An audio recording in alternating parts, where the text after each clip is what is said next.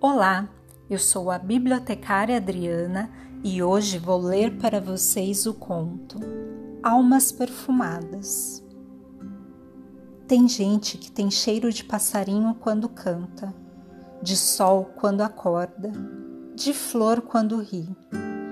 Ao lado delas, a gente se sente no balanço de uma rede que dança gostoso numa tarde grande, sem relógio e sem agenda.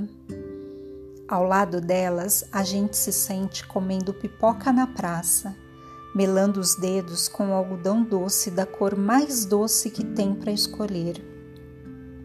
O tempo é outro e a vida fica com a cara que ela tem de verdade, mas que a gente desaprende de ver. Tem gente que tem cheiro de banho de mar quando a água é quente e o céu é azul. Ao lado delas, a gente se sente chegando em casa e trocando salto pelo chinelo. Ao lado delas, pode ser abril, mas parece manhã de Natal do tempo em que a gente acordava e encontrava o presente do Papai Noel.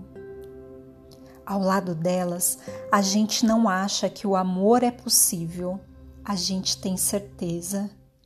Tem gente que tem cheiro de cafuné sem pressa do brinquedo que a gente não largava, de passeio no jardim.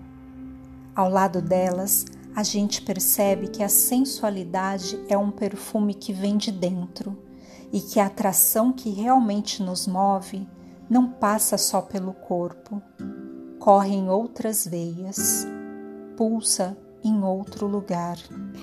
Ana Giacomo. Até a próxima!